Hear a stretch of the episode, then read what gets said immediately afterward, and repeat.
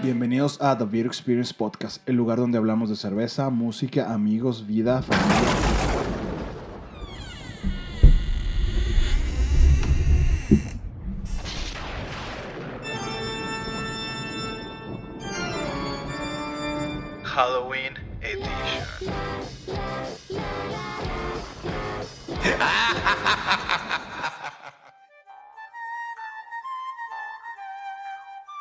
Hey, hola a todos amigos, ¿cómo están? Bienvenidos al episodio número 2 de The Beer Experience Podcast, el especial de Halloween. Este, primero que nada, pues muchas gracias a todos los que han compartido el episodio, a los que han dejado comentarios, neta, qué chingón, muchas gracias. Este, hola Carla, ¿cómo estás? Hola Jorge, muy bien, muy contenta y muy emocionada de estar aquí en este segundo episodio.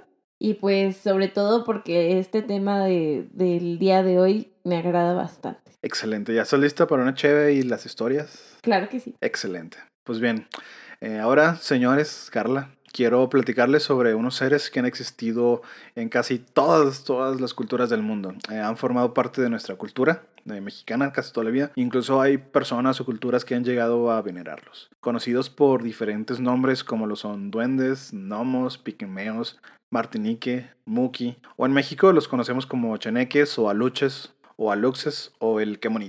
Ah, ¿Tú, Carla, conoces algún nombre para estos seres? Sí, yo he investigado un poco al respecto y me acuerdo de tres, que es en Reino Unido les dicen pixies, en España les dicen trasgo y en Alemania, no sé cómo se pronuncia, pero se les llama como kobold. Y en otro que nada que ver con países, pero en Harry Potter, pues ya sabes, les llaman los elfos, los elfos domésticos, y pues son todas estas criaturitas pequeñas que tienen un aspecto medio macabro, entonces están muy, muy chidos. Sí, de hecho en Harry Potter hay dos, está el, los elfos domésticos tipo Dobby y los que tienen el banco.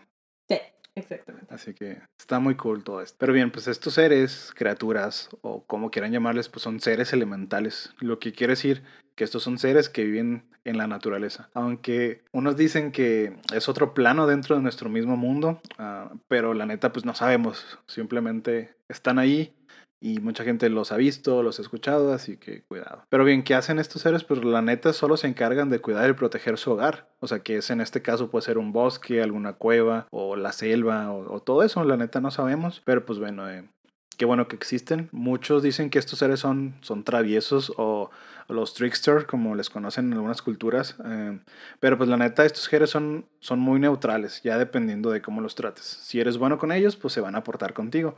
Pero si eres malo, pues ya tendrás muchos problemas y dolores de cabeza. Los duendes más clásicos, por así decirlo, son los duendes ingleses, que han sido inmortalizados por Leprechaun, eh, de la película de terror El Duende Maldito. Y cómo olvidar al duende que te pellizca si no usas verde el día de San Patricio. Este tema es bien extenso porque estos travesillos andan por todo el mundo, pero ¿por qué los incluimos en este especial? Pues porque son criaturas legendarias que han causado miedo, dolores de cabeza, incluso accidentes fatales. Es muy común que mucha gente los respete por miedo a que les puedan hacer algo. Esta vez decidí comprar una cerveza muy icónica del Reino Unido. Destaparemos la Hobgoblin Ruby de Wishwood Brewery. Pues la neta, amigos, si ustedes ya están dentro del mundo de la cheve, estoy seguro que la han visto hasta la han probado porque neta ya tiene varios años posesionada aquí en México y la neta todas sus etiquetas son de criaturas, de brujas, de cosas así bien míticas y de la edad medieval, así que pues la neta yo creo que sí vale mucho la pena. A la neta esta cheve la probé hace mucho,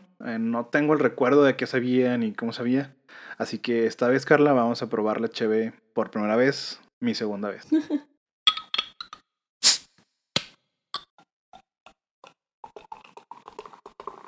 Y bien, ahora ya con nuestra chavecita en mano, vamos por las primeras historias. Esta vez nos vamos hasta la Baja, hasta Baja California, en Mexicali. A mi amiga Tita de Beer Me y presidenta de la tribu cervecera nos platica un par de historias, así que escuchemos con mucho cuidado.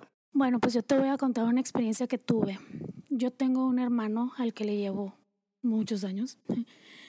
Y este, un día cuando él estaba bebé, unos cinco o seis meses, que es cuando ellos empiezan a levantar la cabeza para buscar algo que les llame la atención, me, me quedé con él y estaba pues en la sala viendo, viendo la tele con él en brazos y él pues recargado en mi, en mi hombro como bebé. Cuando yo de repente sentí que alguien pasó junto a nosotros, súper cerquita, hasta sentí como el, ese vientecito de cuando alguien pasa, ¿no? Volteé y no había nadie, pues estaba yo sola con él cuidándolo. Todo hubiera estado súper bien si no hubiera sido porque el bebé también levantó la cabeza para ver como buscando qué había pasado, como si él también lo hubiera sentido.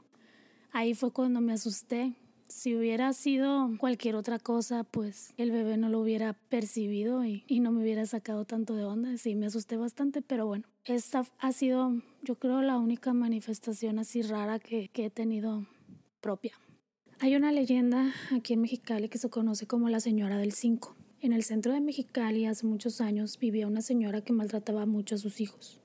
Era muy, muy mala con ellos. Los golpeaba, los encerraba por días. Así pasó el tiempo y los hijos crecieron y no quisieron saber nada de ella. La abandonaron. Ya sola, con culpa y remordimientos, fue a la iglesia a hablar con el sacerdote y confesarse. El sacerdote le dijo que sus pecados pues eran muchos y que una madre como ella solo podía recibir el perdón yendo a Roma. La señora pues en realidad no tenía mucho dinero y mucho menos para ir a Roma. Entonces el sacerdote le ordenó que pidiera limosna, pero para que su penitencia fuera peor, le ordenó que solo aceptara monedas de cinco centavos y que si le daban monedas de otra cantidad, las rechazara y las devolviera. La señora salió de la iglesia ese mismo día, comenzó a pedir limosna.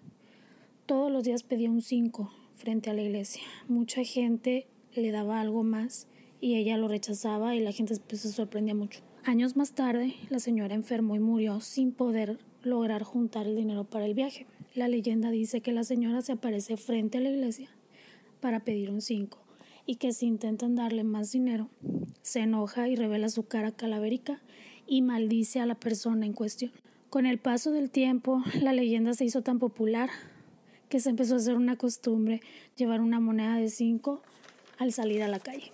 Hay otra leyenda aquí en Mexicali, en la escuela Leona Vicario, que es una de las escuelas más antiguas de, de la ciudad, donde dicen que murió una maestra. Una de las versiones dicen que no se sabe cómo murió y otra versión dice que los conserjes el último día de clases en cierto año escolar dieron un rondín antes de cerrar la escuela Nadie les dio respuesta al preguntar si quedaba alguien en algún salón o en algún pasillo y cerraron la escuela. La maestra estaba adentro y no los escuchó y quedó atrapada dentro de la escuela. Y pues probablemente murió entre el calor, el hambre, la sed, no sé. Total que la encontraron al regresar a clases dos meses después. Era una maestra de música que tocaba piano y se dice que el piano de la Leona Vicario se toca solo. Incluso ha habido gente que entra a la escuela cuando está cerrada para ver si logran escuchar el piano tocándose solo. Wow, Tita, qué historias tan interesantes. Qué cool, no había escuchado la de la señora de cinco pesos. Y pobre, yo creo que su alma se fue al infierno por que no la perdonó la iglesia. Pues sí, el de la escuela, fíjate que las escuelas generalmente hay un chorro de vibras, o sea, ya sean buenas o malas. Pero pues la neta sí está bien interesante, no sé qué, qué pasaría con esta señora. Carla, ¿qué opinas? Pues sí, como dices la señora, pero la verdad no creo que se haya ido al infierno. Yo creo que se quedó más como penando su alma por ahí afuera de, de donde andaba pidiendo los cinco centavos.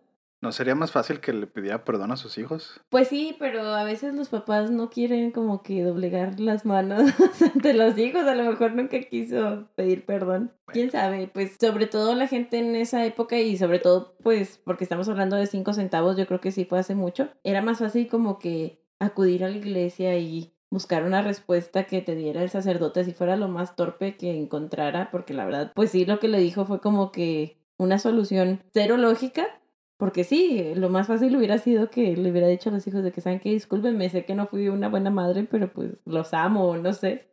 Entonces, pues, bueno, así son la mayoría de los relatos aquí en, en México. Simón.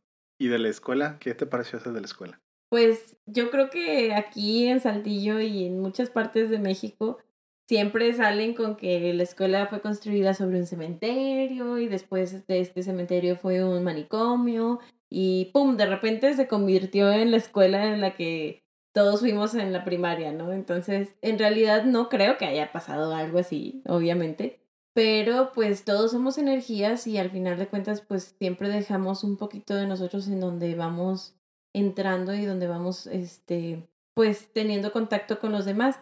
Pero pues la verdad se me hace muy lamentable la historia porque se me hace muy raro de por qué no preguntaron por la maestra o ella no trató de escapar. No sé qué fue lo que pasó, que yo creo que necesitamos saber un poquito más sobre la historia para poder opinar al respecto y pues digo, tal vez como ellos dicen que se escucha por ahí el piano, sí sea ella y sea su energía. Sí, ah, no sé, está muy loco. Este, y bueno amigos, esos que escuchan de fondo es lluvia, así que Qué mejor. Ahora, Carla, platícame sobre la cheve. ¿Qué te pareció? Bueno, eh, desde que la serviste en la, en la copa, le vi un tono muchísimo más rojizo que la anterior. Recuerdo la otra, la de Zombie Cake, que se me hizo muy oscura. Esta está como un poquito más rojiza y más como transparentosa que la anterior. Pero en esta se me hizo mucho más burbujeante y más espumosa, tuvo muchísima más espuma, creo que la misma cantidad de cerveza que hay en la copa tuvo de espuma.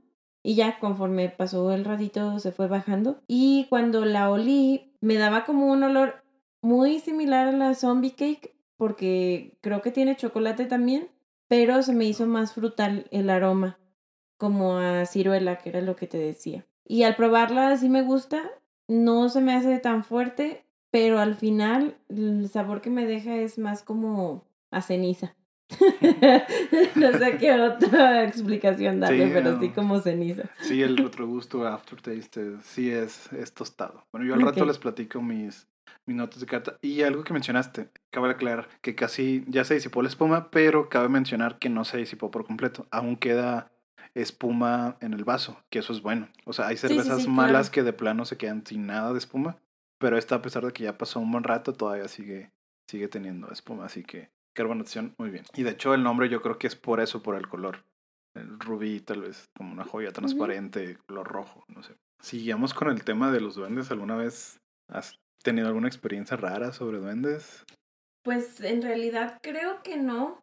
La verdad sí lo estuve meditando bastante para acordarme de algo porque te comento que sí he tenido algunas experiencias, pero pues no, personalmente no he tenido ninguna. He escuchado historias aquí de, de personas que me han platicado que, como sabemos todos, que si les das ofrendas, pues ellos te hacen favores y todo esto, ¿no?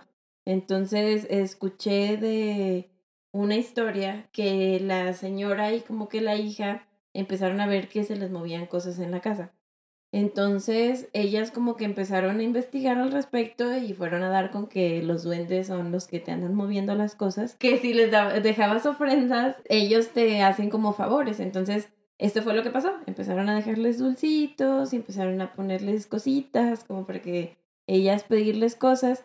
Y según esto, pues sí, o sea, sí dieron resultado, pero al final como que todo se puso más macabro y empezaron a moverse cosas más extrañas, o sea, y los favores como que al final pedían una recompensa diferente. No me sé completamente la historia, pero sí sé que como que estuvieron mucho tiempo con temor de qué era lo que había pasado porque pues al principio lo vieron así como que, ay, nos sacamos la lotería, ¿no? Aquí ya vamos a hacernos de miles de favores y nos van a cumplir nuestros sueños. Y al final, pues, estos duendes o cositas que andaban por ahí empezaron a pedir cosas que ya rebasaban como que el límite. Yo tengo ahí varias historias, no son mías porque a mí no me ha pasado, pero ya se las platicaré al final. Pues bueno, amigos y Carla, siguiendo ya por la baja, donde hace un chorro de calor, mi amiga, my friend Silvia, eh, nos envió esta historia, así que escuchemos con atención. Amigo, me voy a derretir contándote esta historia este, apagué el ventilador para que no se escuchara tanto ruido. Pero bueno, aquí te va. Aquí te va una leyenda de mi ciudad que a mí la verdad más que nada me parece triste. Pero la parte que me contó mi mamá es la que se me hace como de terror y me la contó cuando yo era muy chiquita. La cosa es que aquí hay un lugar que se llama La Bufadora. No sé si has escuchado hablar de él. Pues aquí hay una leyenda que cuenta que hace muchísimos años andaban unas ballenas grises en esa área. Total que una de ellas eh, era una bebé, era el vallenato de una de, las ballenotas. Total que es, esta bebé andaba jugueteando y brincando y distraída y todo le llamaba la atención y explorando, bla, bla, bla. Y en una de esas pues se queda atorada en la cueva que está ahí. Y para llamar la atención empezó a aventar agua, chorritos de agua. Pues veía que no la veían y en eso empezó a lanzarlos más fuerte y más alto. Y, y nada, no sirvió de nada. El grupo se alejó, lo abandonaron ahí, quedó perdido. Con el tiempo se supone que se convirtió en una de las rocas de la cueva y desde entonces este lugar avienta agua. Que te digo, se me hace más triste que nada, pero bueno, mi mamá después me platicó una historia de un primo de ella. Dice, cuando nosotros íbamos aquí a visitar la bufadora, la bufadora no, no había barda, no había protección como hay ahorita. Me dice, estaba ahí eh, las rocas, ahí todo así nada más, ¿no? Dice que su primo escaló, se resbaló y cayó a la cueva. Pues no sé cuántos días pasaron, que cuando lo sacaron no tenía ojos. Yo, yo creo que yo tenía que no sé, estaba chiquita, estaba en la primaria, de eso me acuerdo. Y creo que necesitábamos una historia así de, de, de, algún familiar o algo así, que por eso mi mamá o yo no sé por qué me sacó esa historia. Y yo estaba en la escuela y me acuerdo que tenía que escribir algo y me quedé así como que ¡Ah! tuve pesadillas tanto tiempo con este primo de mi mamá que yo jamás conocí, sin ojos, que venía y como que me veía, que olvídalo, ¿no? Pero bueno, ella me dijo que, que eso hicieron, que, que, los peces se comían los ojos y que yo le tengo pavor al agua. Le tengo un miedo al mar, sobre todo las albercas, pues no, pero el mar me da mucho miedo y yo digo que tiene que ver con esa historia que mi mamá me contó, ¿verdad? Pero pues bueno. La otra es, la otra sí me pasó a mí. Ahí te va. Cuando mi niño, el chiquito, yo tengo dos hombres, ¿no? este chiquito tenía entre 4 o 5 años, eh, pues ya era un niño independiente, ¿no? Aquí, que iba al baño solo, lo podía dejar este, bañándose y bla, bla, bla, eh, dormía solo, eh, todas esas cositas, pues ya, te digo, ya estaban superadas, ¿no? En ese entonces él empezó a tener miedo de entrar al baño. Y pues no sabemos por qué, ¿no? De que, ay, ¿qué te pasa? Mamá, no voy a cerrar la puerta. Ok, pues no la cierres. En su cuarto tienen un sofá para ver la tele y para jugar videojuegos. Total que me acuerdo que un día yo entré y me senté y me dice, no, mamá, no te sientes ahí, porque ahí está mi amigo. Y dije, ok, amigo imaginario, ¿no? Ok, ay, ándale pues. Y ya, pues yo dije, esto es un juego, se lo va a pasar. Eh, tengo una prima que ahorita ya, que tiene 30, más de 30 años. Y cuando estaba chiquita, pues yo me acuerdo que ella tenía su amiguita imaginaria, ¿no? y se peleaba con ella y todo como si fuera una persona real, pero, pero pues no. Y mi prima pues está, o sea, es una persona normal y todo, ¿no? Por eso dije, ay, se lo va a pasar. Entonces, que bueno, tengo que pasar el tiempo y ya no quería entrar a ningún cuarto él solo, tenía que dejar las puertas abiertas de todas partes, fue estar batallando con él porque pues era como un atraso, ¿no? Ver que él se estaba atrasando y, yo me desesperaba porque pues yo no veía pues qué pasaba. Le platiqué a mi papá.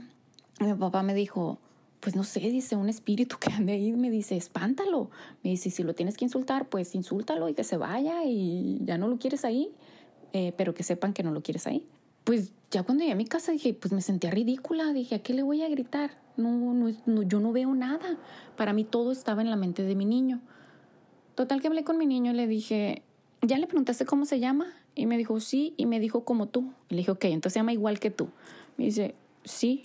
Y le dije, ok, pues pregúntale qué quiere, le dije. Habla con él, a lo mejor quiere algo, o le hiciste algo, o algo así. Y ya después me platica mi niño y dice, mamá, ya me dijo que él se murió congelado. Y yo, ok. En mi mente dije, pues, ¿de dónde lo sacó? ¿Qué vio? ¿Qué leyó? ¿Qué hay en internet que él se metió? No sé, como que no sabía qué, qué, qué, pues cómo manejar eso, ¿no?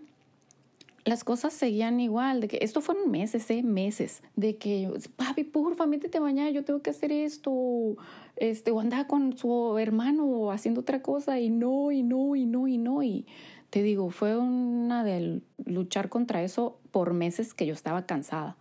Total que un día viene a comer mi hermano y la cocina está así como en escuadra. Está la barrita y del otro lado está la estufa y donde cocino, ¿no? Total que pues estaba haciendo comida, estaba platicando con él y también estaba sentado en la barrita mi niño este, el chiquito. Y en eso mi niño nos interrumpe, nada más le hace así como que, mamá, mi amigo se acaba de meter adentro de ti. Y mi hermano volteó conmigo y me dice, si no hubiera estado aquí, no te hubiera creído. Y desde entonces no lo volvió a ver. Wow. ¿Qué te puedo decir? No manches. ¿Qué te pasó por tu mente, Carla, ahorita que escuchaste esa historia? Estoy impactada con las dos. Primero con la de la mamá porque siento que la traumó.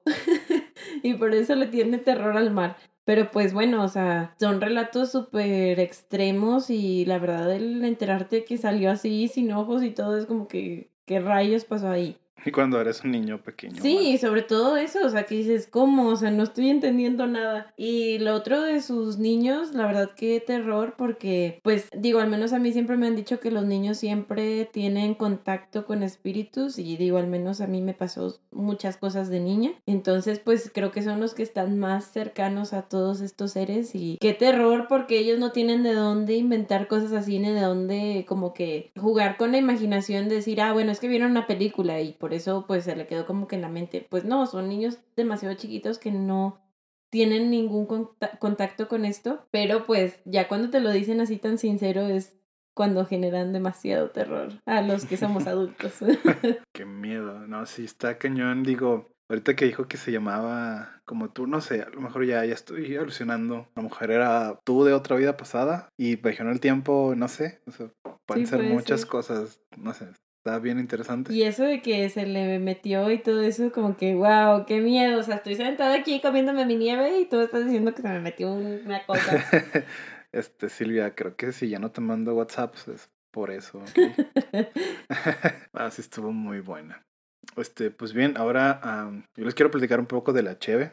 La neta me gustó mucho. Eh, realmente pues es una cerveza fresca, se me hizo ligera, sí tiene sabores frutales como higo, pasas, es aromática también, es muy aromática. Y como dijo Carla, el sabor final, bueno, ya dijo cenizas, pero para mí es tostado, o sea, el aftertaste es totalmente tostado, está muy, muy rico. Y pues sí, la neta, ah, es muy ligerita, es muy buen desayuno.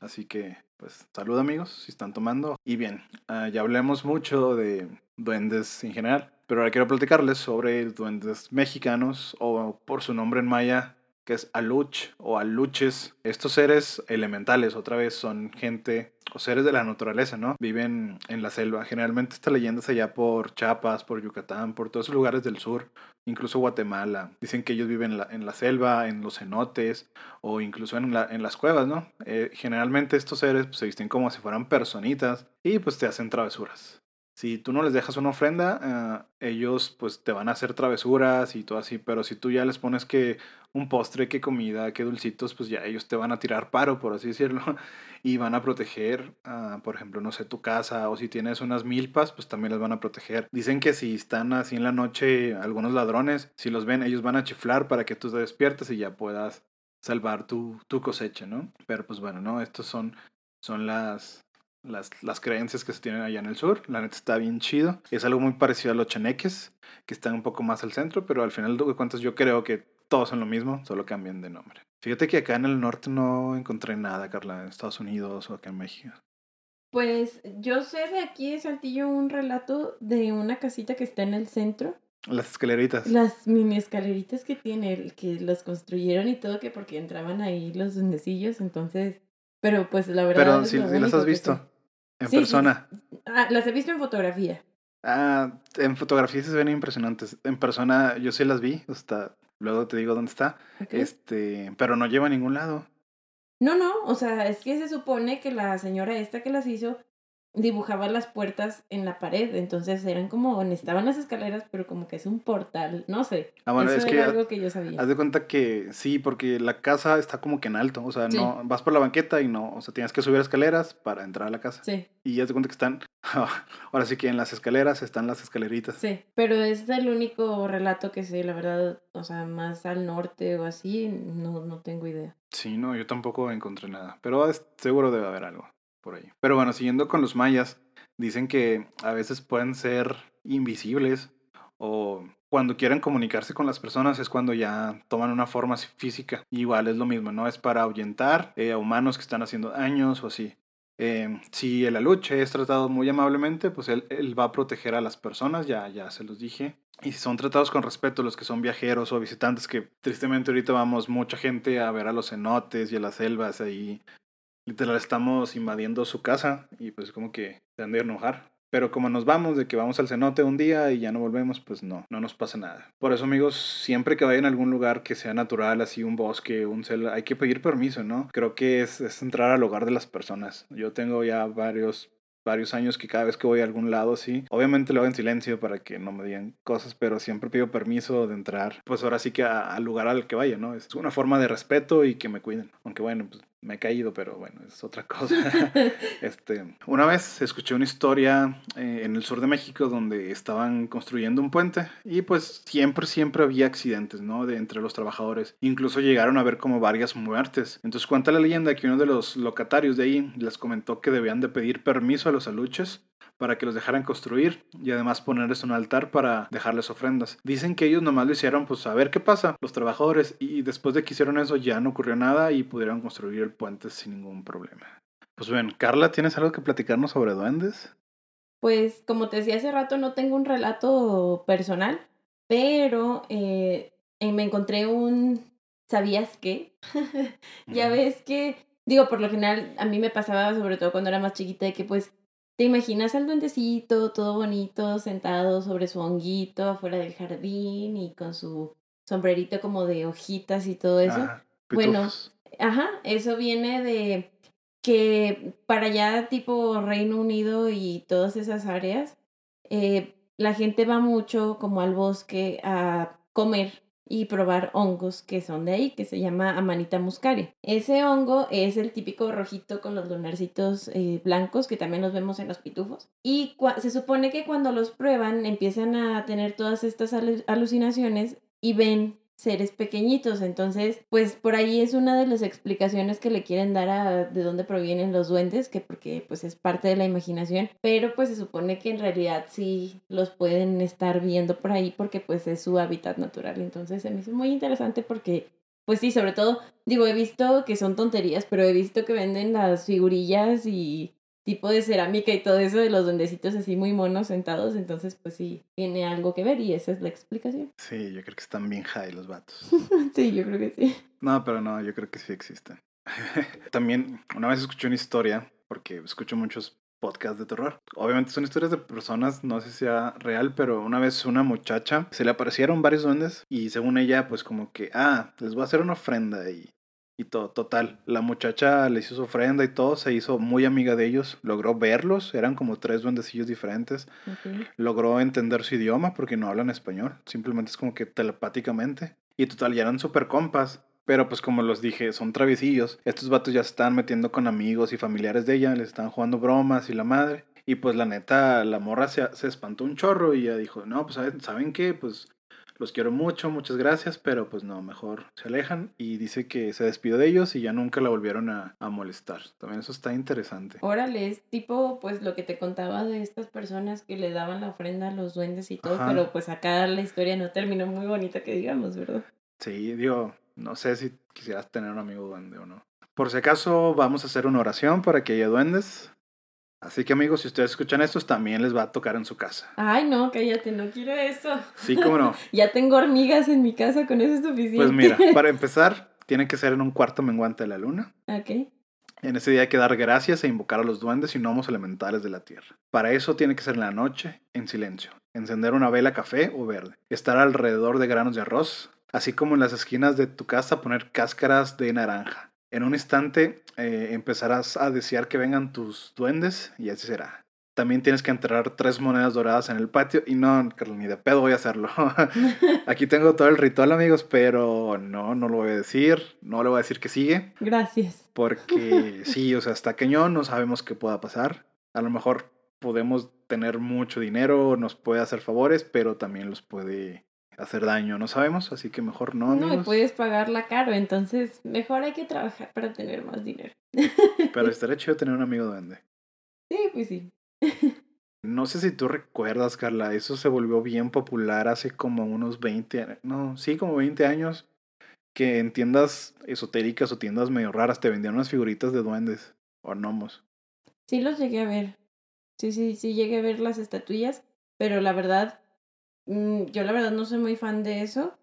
Pero sí he visto también, sobre todo, fíjate que eso sí, cuando voy tipo a San Antonio, McAllen, Brownsville, ahí sí llego a ver en los jardines de las casas que tienen sus duendecitos siempre. Los gnomos, ajá. Ajá, los gnomos chiquitos y pues se supone y que yo tengo entendido que es como para protección de males y todo eso. Entonces, pues supongo que va a ser gente que sí le crea todo esto.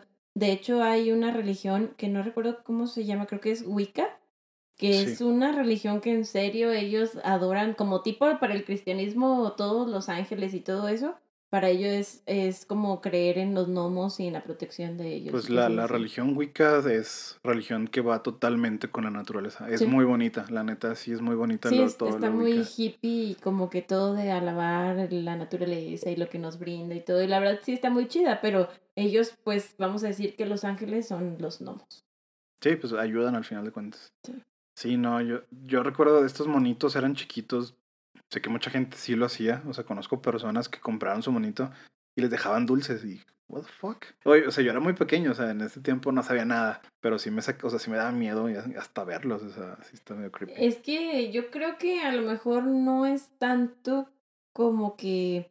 No digo que no existan porque en realidad pues es algo que no puedo decir a ciencia cierta, pero no he tenido como que una experiencia con ellos, sino que yo creo que ya cuando te involucras tanto con algo, o sea, sea en realidad un gnomo o no, cuando ya le, le quieres dar como que una cierta vibra y una... ¿Cómo? puedo- Fuerza. Sí, ándale, una fuerza, una vida en, en realidad a algo, sea lo que sea, como que eso pues atrae la energía y no sabes, ¿verdad? A quién le estás ofreciendo qué cosa. Entonces, cuando ya te lo crees, creo que ahí es cuando está muy, muy fuerte, porque digo, he investigado acerca del vudú y de eso se trata, de que si tú te lo crees, lo vas a hacer. O sea, Ajá. no, no importa lo que sea, si tú lo crees es cuando suceden las cosas. Y en cambio, por ejemplo, si otra persona no sabe al respecto y no lo cree, no le afecta porque no tiene no idea de qué cree, es lo no que le da pasa. el poder a eso. Ajá, ajá. exactamente. Entonces, pues digo, es, volvemos a lo mismo y a lo que conocemos de día a día aquí en México, la religión católica, pues tú le das como la fuerza a la oración y mientras tú creas en el poder de ella es como que, ah, la oración fue la que me salvó y fue la que hizo que me fuera bien hoy en el trabajo y pues es más como que la fe que le tuviste y la fuerza que tú le diste. Exactamente. Ah, ese tema está bien interesante, de todo eso de las fuerzas. No me voy a clavar, pero sí, o sea, tiene que ver con absolutamente todas las religiones hacen lo mismo, pero con rituales diferentes. Por ejemplo, tú lo dijiste, la religión es la oración, el rosario también, los, Sí. los monjes también tienen su rosario, este, no manches, hay un chorro de religiones así cañón, pero pues al final de cuentas es toda la voluntad que tú desees y la fuerza que le das a las cosas y a los actos. Claro. Pero bueno, ese era un episodio tal vez para magia o brujas o algo Ay, así. sí, yo creo que sí. Sí, Sería muy chido. Ajá. Y bueno amigos, nos dejamos con la despedida que nos dejó Tita. Muchas gracias Tita y Silvia por la participación. Saludos hasta la baja. Hola Jorge, muchas gracias por invitarme de nuevo a participar en tu podcast y sobre todo con un tema tan interesante como este que yo creo que en todas las ciudades hay este tipo de leyendas. Y pues una vez más te agradezco la invitación a participar en tu proyecto, me da mucho gusto que The Beer Experience siga Hay Beer Experience para rato Tita. Y eh, mis redes sociales pues es eh, en Instagram me encuentras con arroba guion bajo beer.me y pues también ahí andamos con la tribu cervecera, arroba tribu cervecera MX. Eh, los dos perfiles tienen Facebook también, así que por ahí andamos. Saluditos.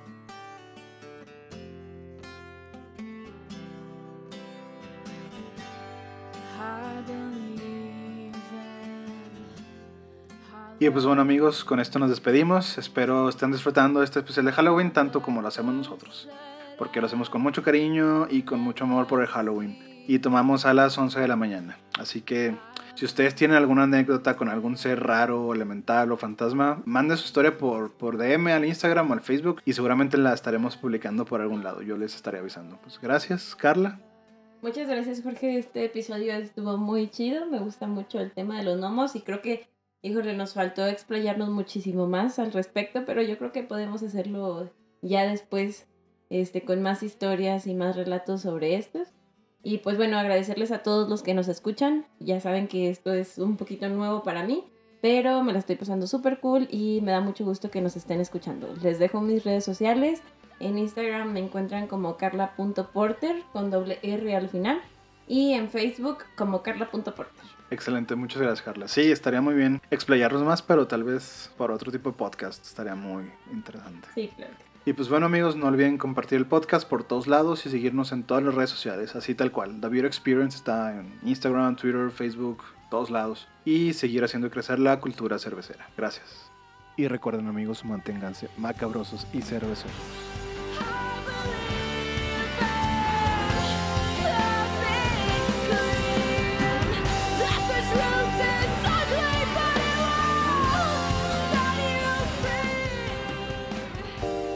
No olviden suscribirse y seguir al podcast en todos lados, en Google Podcast, Apple Podcast, iBox y casi todas las plataformas que existen. Y por supuesto en Spotify, donde también tenemos muy buenas playlists. Pueden seguir a The Beer Experience en todas las redes sociales como The Beer Experience MX. La más activa es Instagram. O nos pueden mandar un correo a thebemx.gmail.com. Gracias.